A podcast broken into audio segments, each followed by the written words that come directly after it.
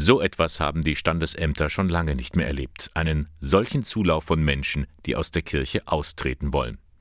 105 Personen waren es in diesem Jahr bisher in Ingolstadt und die Zahl wächst. Wegen der Corona-Pandemie muss man in Ingolstadt vorher einen Termin buchen. Diese sind aber laut Klaus Lukas, dem stellvertretenden Leiter des Standesamts, rasch ausgebucht. Aufgrund der aktuellen Situation haben wir allerdings kurzfristig für die nächsten Wochen bis Anfang März eine Reihe von Zusatzterminen aufgelegt. Diese sind zwischenzeitlich jedoch bereits wieder ausgebucht. Wir prüfen daher weitere kurzfristige Ausweitungen unseres Terminangebotes. Trotz des Staus das Standesamt sei gut aufgestellt, meint Lukas. Jeder Austrittswillige wird einen Termin bekommen. Das alles läuft ganz automatisch. Gründe muss man nicht angeben. Die Motive der Personen spielen aber für die Wirksamkeit der Erklärung keinerlei Rolle und werden von uns auch nicht hinterfragt und nicht erfasst. Ebenso wenig erfassen wir daher auch Angaben, auf welche Religions- oder Weltanschauungsgemeinschaften sich die Austritte dann verteilen. Allerdings ist es natürlich nicht von der Hand zu weisen, dass der aktuelle RAN sicher im Zusammenhang mit der Vorstellung des aktuellen Gutachtens zu sexuellem Missbrauch in der katholischen Kirche stehen dürfte. Liegt ja auf der Hand.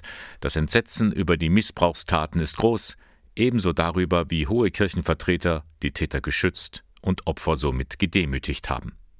Aber hinzu kommt derzeit noch eine ganze Reihe von Gründen, beobachtet der Theologe Claudio Ettel von der Nürnberger Akademie Caritas Pirkheimer Haus. Ich denke auch, es ist auf jeden Fall ein Stück weit einer wachsenden Enttäuschung auch festzustellen, die auch zum Teil sich an in Wut ähm, und aber auch Hilflosigkeit. Ich sehe es auch oft als ein Zeichen von Hilflosigkeit, dass man das Gefühl hat, es ändert sich nichts. Und dann ist das für manche vielleicht auch ein Zeichen, um überhaupt noch ein Zeichen setzen zu können. Oder eben auch ein Zeichen von Resignation. Auch das erlebe ich in Gesprächen immer wieder, dass es einfach, äh, man hat lange genug gewartet mit der Entscheidung, aber jetzt ist dann einfach äh, sozusagen zu viel oder irgendwas bringt dann das Fass zum Überlaufen. Das Erstaunliche derzeit ist, das sind jetzt nicht mehr nur Menschen, die mit der Kirche sowieso noch nie was am Hut hatten und jetzt einfach nur einen konsequenten Schritt gehen. Nein, es ist zunehmend auch die Basis, die der Kirche verloren geht, beobachtet die Theologin Kati Petersen von der katholischen Erwachsenenbildung in Nürnberg. Gerade deswegen müssten bei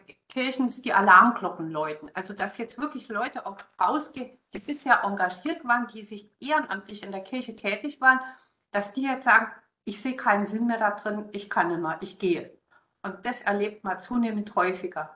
Und ich glaube, da spielt die Missbrauchsdebatte mit eine Rolle, aber auch so ähm, der Reformstau. Mit anderen Worten, die Gläubigen resignieren immer mehr. Dennoch, Kathi Petersen und Claudio Ettel, sie bleiben. Sie haben Erfahrungen mit der Kirche gemacht, die sie nicht missen möchten und die ihnen Hoffnung gibt, dass es weitergeht. Irgendwie. Was hält mich in der Kirche, wenn Sie mich so fragen? Also dann hat es bei mir ganz stark mit, meinem, ja, mit meiner biblischen Spiritualität zu tun und letztlich mit der Frage, was ist denn Kirche eigentlich für mich? Und für mich ist, ist Kirche, heißt Kirche eigentlich zunächst mal ganz banal gemeinsam als Gemeinschaft auf dem Weg sein. Das ist ja das biblische Urmotiv, man ist auf dem Weg. Und dieser Weg, der ist immer ein Weg mit, ja, mit Hindernissen, mit Sackgassen, dass man falsch abbiegt, dass man umdrehen muss, dass man in die, in die Wüste kommt. Und das andere ist aber auch, dass es ein Ziel gibt. Und dieses Ziel ist für mich dieses Land der Freiheit. Und wenn ich das ernst nehme, dann heißt es für mich eben schon, dass ich auf diesem Weg ja dabei bleibe. Es gibt einen äh, Spruch von Albert Einstein, um ein ordentliches Mitglied einer Schafherde zu sein, muss man zuallererst ein Schaf sein.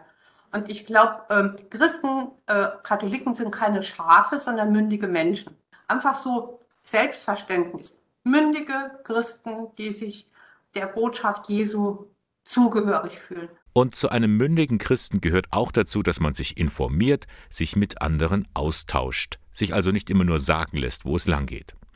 Einen solchen Austausch bieten die beiden am kommenden Donnerstag an beim sogenannten Theologischen Hofgespräch im Caritas Pirkheimer Haus in Nürnberg, gleich in der Nähe vom Hauptbahnhof. Thema Missbrauch und kein Ende.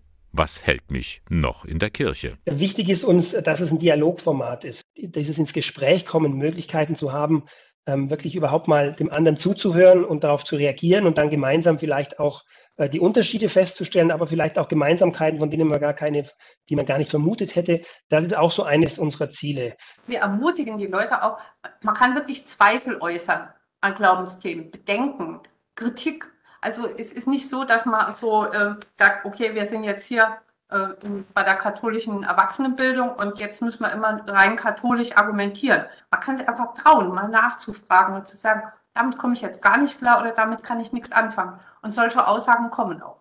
Reden über Gott und die Welt, also das alles am kommenden Donnerstag, 3. Februar von 18 Uhr bis 20 Uhr im Caritas Pörkheimer Haus in Nürnberg. Eine Anmeldung vorher ist sinnvoll.